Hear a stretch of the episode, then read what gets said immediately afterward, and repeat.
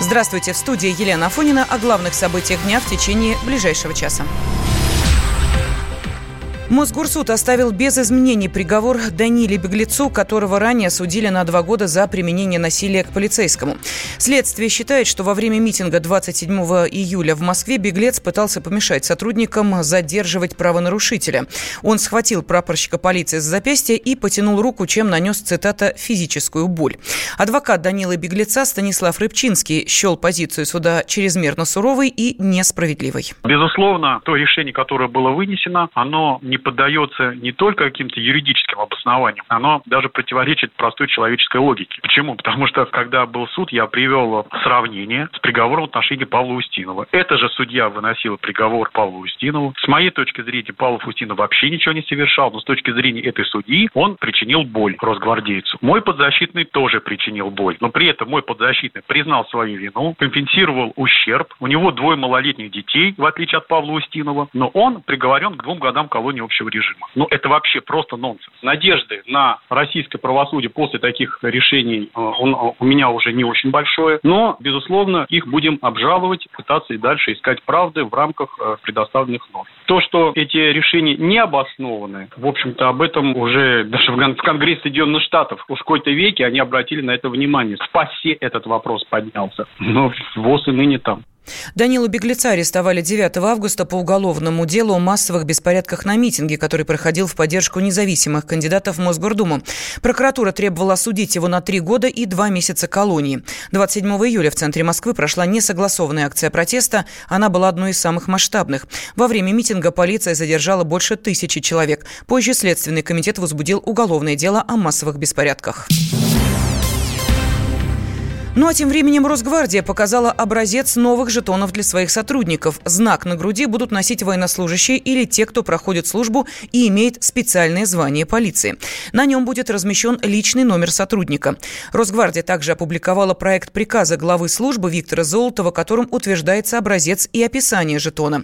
Председатель Московского профсоюза полиции Михаил Пашкин считает, что эта инициатива – реакция на критику в медиа.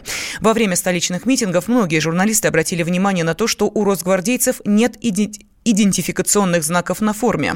Ну, здесь двоякое. В принципе, конечно, выступления массовые, они в прессе в том числе, они повлияли на решение Золотого, но если открыть закон, полиции, например, там четко говорится, что полицейский должен иметь жетон. В удостоверениях у росгвардейцев у них написано, что они полицейские. То есть, по идее, они должны подчиняться тому же закону в данной ситуации. Поэтому здесь э, два момента вот таких сплелись. То, что они обязаны носить были знаки отличия и представляться при этом как и полицейские, потому что у них в удостоверении так написано. Если там будет написано сотрудник Росгвардии, но тогда это будет военнослужащий. А если военнослужащий, им платить по-другому нужно будет. А у Росгвардии на это или у государства, или у Минфина, я не знаю у кого, денег нет, чтобы платить им как военнослужащим. Они тогда будут в полтора раза больше зарплат получать, выполняя те же самые функции. Поэтому я считаю, все-таки возымело действие и журналистов, и артистов, и так далее. И, в принципе, закон от него никуда денешься. По закону они должны это все делать. В конце августа в Госдуму внесли законопроект, согласно которому на форме или снаряжении сотрудников полиции и Росгвардии, если они несут службу в общественных местах, должны находиться хорошо различимые личные номера.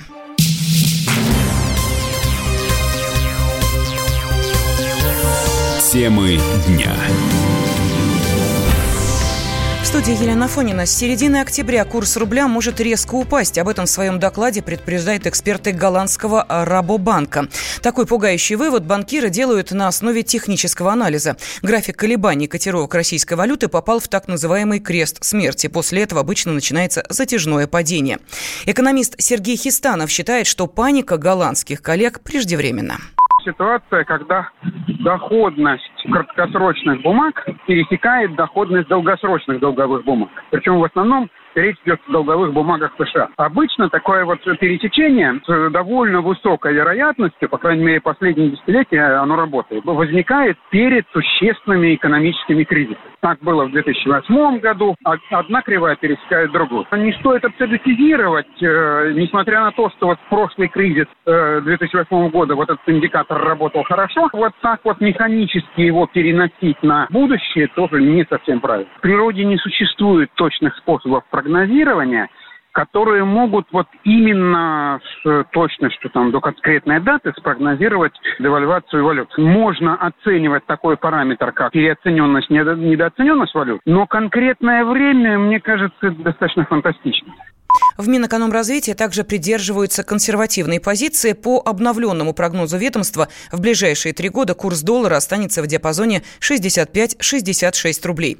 Кратковременные колебания возможны в пределах 5 рублей в ту или другую сторону, но средняя цена будет примерно такой, считают в ведомстве. А, а можно денег на... Конечно. Мы не спросим, для чего вам деньги. Мы просто можем их вам дать. Всего за 45 минут под залог ПТС на собственное авто. Я не могу без машины. А машина останется у вас. Пользуйтесь. Хорошо. А то кредиты задушили. Мы можем помочь. Рефинансирование на выгодных условиях. Получите деньги и вздохните свободно. Звоните 135 30 70. Код города 495. Повторяю. 135 30 70. Предложение не является публичной офертой. ООО «МКК Залогатор».